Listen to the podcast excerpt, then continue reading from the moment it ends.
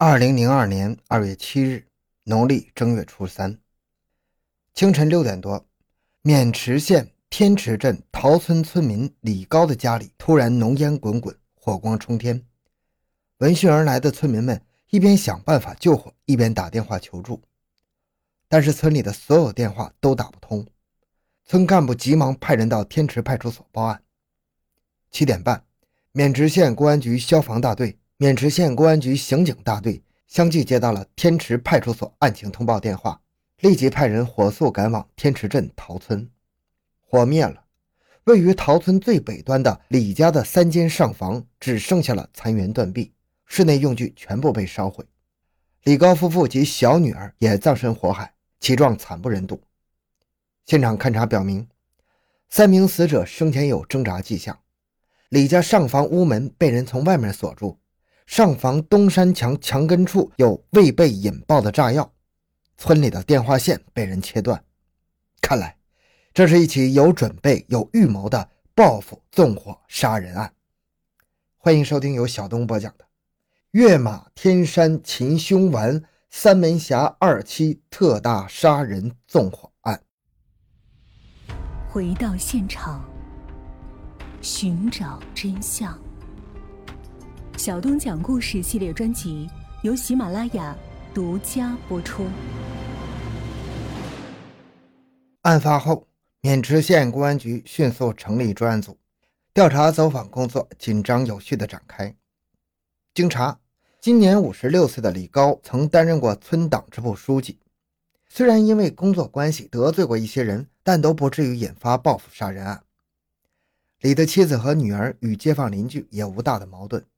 但是李家二女儿一年前与他人私奔了，女婿张宝良四处奔波寻妻无果，反欠下外债，于去年冬天多次找岳父讨钱还账，遭到拒绝。愤怒的张宝良曾多次到李家吵闹，并扬言要报复。警方火速赶往天池镇坡头村张宝良的家，但是张宝良已经不知去向了。张的母亲称，儿子一贯爱睡懒觉。但是二月七日早晨，张母起床之后，却发现儿子已经没了踪影。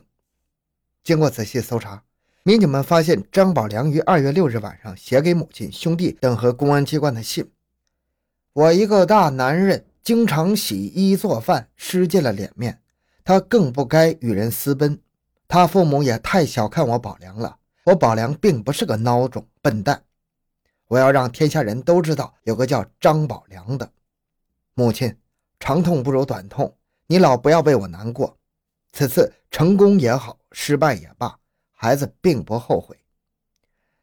公安同志，你们好，此事是我宝良所干的，我不想制造这次惨案，可我毕竟是个男子汉。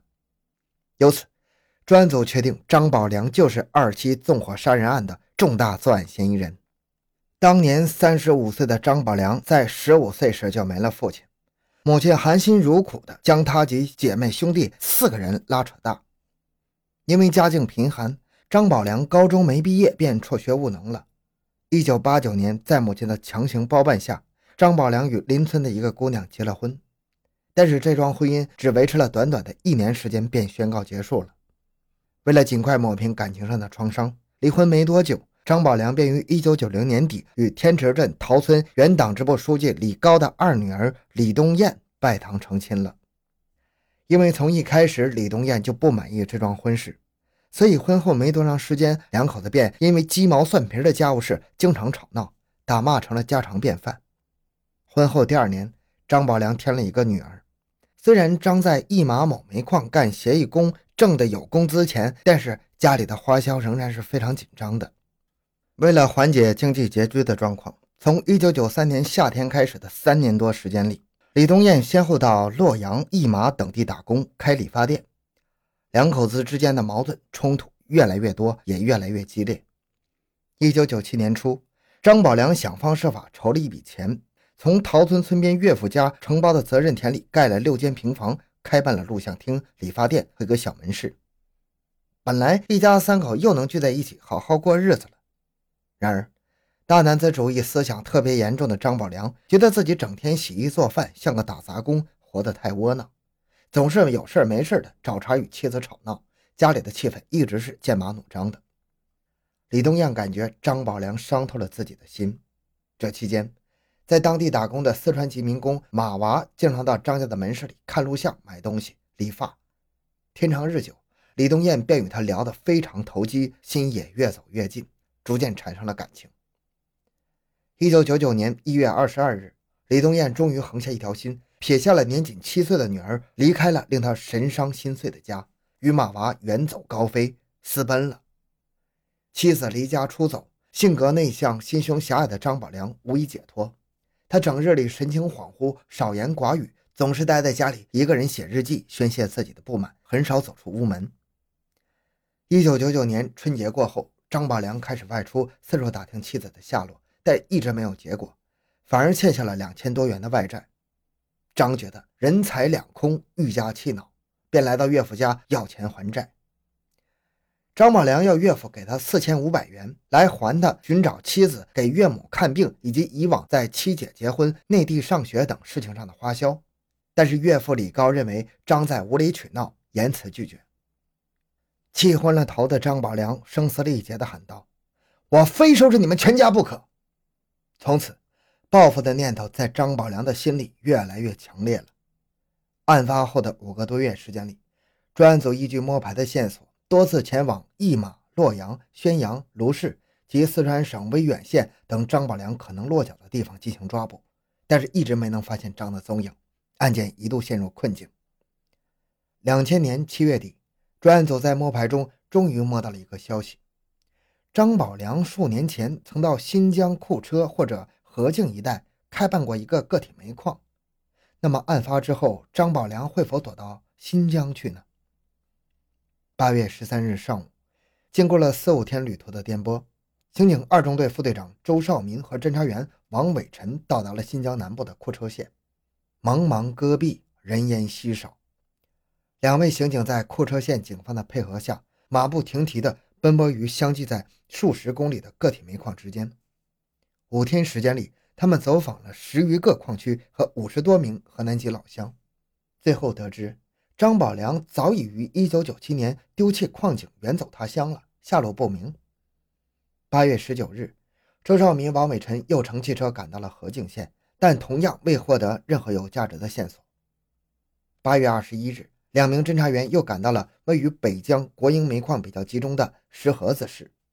在石河子矿区派出所里，民警们对一尺多厚的流动人口登记簿逐页查找，但是仍未发现张宝良的照片和名字。